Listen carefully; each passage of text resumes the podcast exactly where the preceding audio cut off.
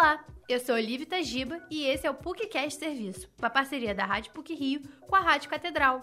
O programa de hoje vai falar sobre Síndrome de Down, com a participação do coordenador do Departamento de Biologia da PUC Rio, Vitor Hugo Maia, e a presidente da Federação Brasileira da Associação de Síndrome de Down, Cleo Bon.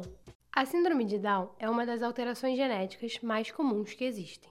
Os indivíduos possuem uma terceira cópia do cromossomo 21 em todas ou na maioria das células do organismo e tem no total 47 cromossomos e não 46, como a maioria da população. Em 1866, a síndrome foi descrita por John Langdon Down, pediatra inglês que se referiu a ela pela primeira vez como um quadro clínico com identidade própria e descobriu que a causa dela era genética. A descoberta pode ser feita durante a gravidez. Existem alguns exames que a mulher faz durante a gestação que podem evidenciar a alteração genética. Não existe nenhum tipo de comprovação científica de que o comportamento dos pais durante a gravidez possa levar o bebê a desenvolver a síndrome de Down. O coordenador do Departamento de Biologia da PUC-Rio, Vitor Hugo Maia, explica os fatores que podem contribuir para a alteração genética. Ela não é hereditária. Na verdade, o que, o que determina assim, a frequência de síndrome de Down, né, de, o que determina, na verdade, é um, é um fator quase que ambiental. Né? É justamente, é, geralmente se dá em mulheres, é, mulheres mais velhas. Né? Por quê? Porque os óvulos estão lá mais tempo e o, essa não junção tem mais chances de, de, acontecer. E aí, se esse óvulo for fecundado, vai gerar um indivíduo com a trissomia. Essa chance, essa, uma probabilidade é individual.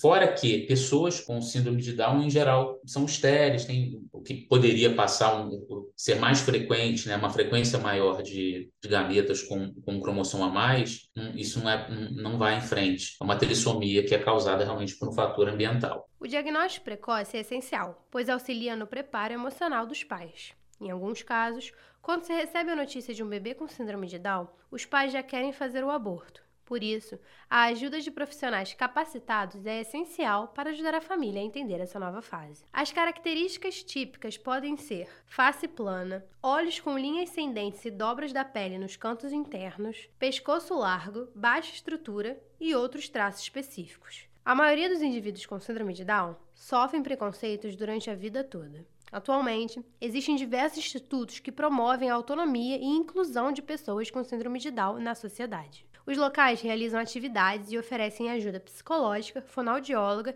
e fisioterápica. A presidente da Federação Brasileira da Associação de Síndrome de Down, Cleo Bon, fala sobre o aumento da independência desses indivíduos. As pessoas com síndrome de Down cada vez mais estão adquirindo autonomia e independência, porque a gente conseguiu avançar na questão das terapias, do atendimento médico mesmo, dos profissionais, com a frequência nas escolas regulares, a convivência em espaços com os demais. Nós não queremos que eles fiquem em espaços segregados, que eles possam estar e fazer na medida do possível o que o outro faz, ou brincar, ou fazer as próprias atividades acadêmicas, observando o que o colega faz. A inclusão sociocultural é um dos fatores que mais impactam a expectativa de vida das pessoas com síndrome de Down. Com isso, elas podem viver mais na medida em que se socializam com outras pessoas.